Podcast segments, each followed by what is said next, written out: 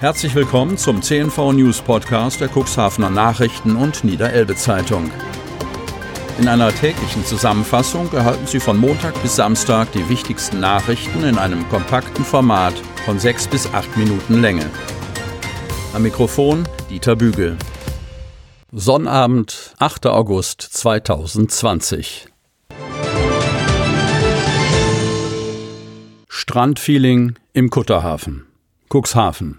Endlich kann es losgehen. Nachdem noch einmal ein Mobilkran den Barcontainer aus Gründen des Brandschutzes umgehoben hat, steht dem Beachfeeling im alten Fischereihafen in Cuxhaven nun nichts mehr im Wege. Am heutigen Sonnabend um 11 Uhr öffnen Foodtruck und Hafenbar am Mainkenkai.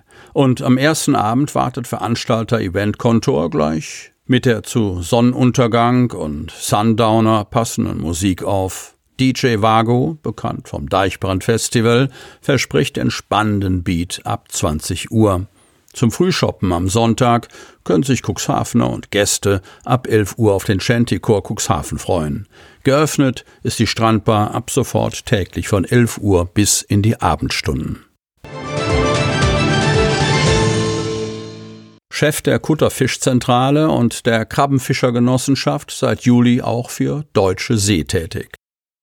Cuxhaven. Kai Arne Schmidt, Chef der Kutterfischzentrale in Cuxhaven, hat Verantwortung bei der Deutschen See, dem Marktführer im Fischhandel in Deutschland, übernommen. Seit Juli zählt er offiziell zur Konzernspitze mit Hauptsitz in Bremerhaven zusammen mit dem Eigentümer, dem Niederländer Dirk Jan Palefliet und Ulrich Greve.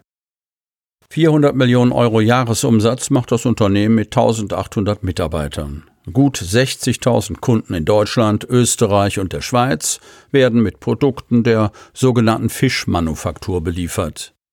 Das Unternehmen wirft schon länger mit Seelachsfilet mit Naturlandsiegel aus nachhaltigem Fang in norwegischen Gewässern.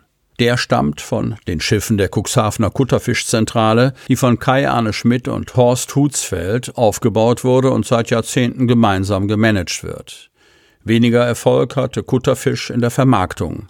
Der anfangs erfolgsversprechende Vertrieb von frischen Seelachsfilet und anderen Fischsorten in folienverschweizten Verpackungen über namhafte Einzelhandelsketten wurde 2014 eingestellt. Mit Schmidts Einstieg bei der Deutschen See könnte sich das ändern und Kutterfisch neue Aufgaben als Verarbeitungsbetrieb übernehmen.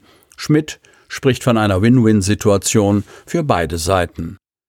Schmidt hat vor ein paar Jahren mit finanzieller Unterstützung des Bundes die Erzeugergemeinschaft der deutschen Krabbenfischer gegründet und dafür gesorgt, dass in Cuxhaven eine Siebstelle eingerichtet wurde. Knapp 100 Kutter, meist kleinere Familienbetriebe zwischen Sylt und Borkum, haben sich der Erzeugergemeinschaft angeschlossen. Cuxhaven verneigt sich vor verstorbenem Hans-Heinrich Ahlemeyer.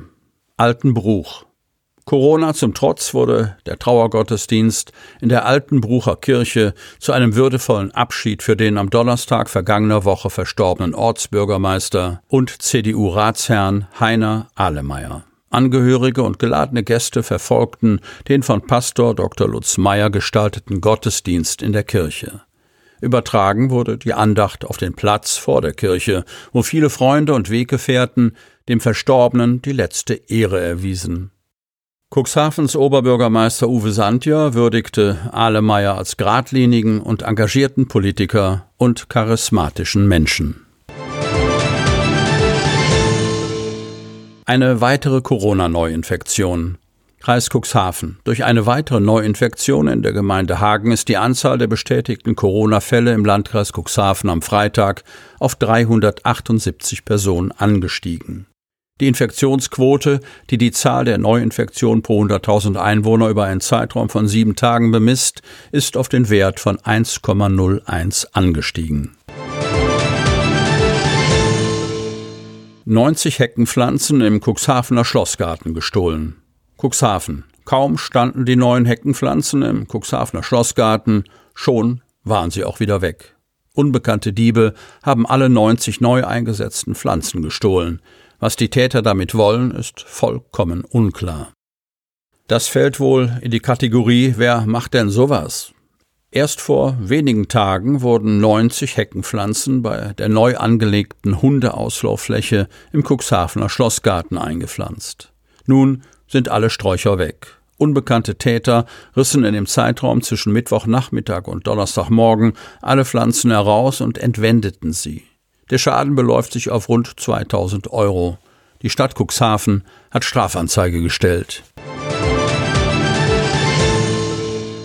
Roman Hagen fuhr mit dem Drahtesel von Ennetbürgen nach Otterndorf. Otterndorf, 2000 Kilometer in einem einzigen Urlaub zurücklegen, das ist viel. Diese Strecke mit dem Drahtesel zu fahren, ist nicht nur viel, sondern fast schon verrückt. Nicht für Roman Hagen.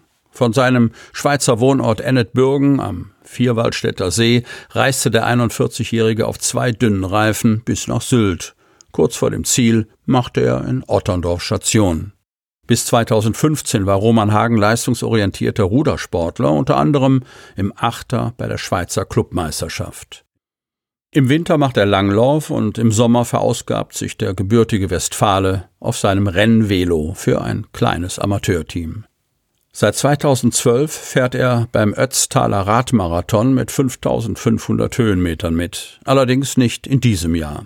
Wie viele andere Sportveranstaltungen wurde das Radrennen wegen der Corona-Pandemie abgesagt. Und auch die geplanten Rennradferien auf Mallorca waren im Frühjahr dem Virus zum Opfer gefallen.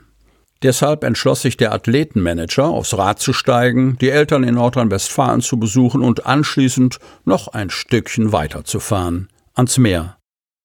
Über Appenzell in der nordöstlichen Schweiz ging es ein Stück durch die Alpen, dann durchs Allgäu.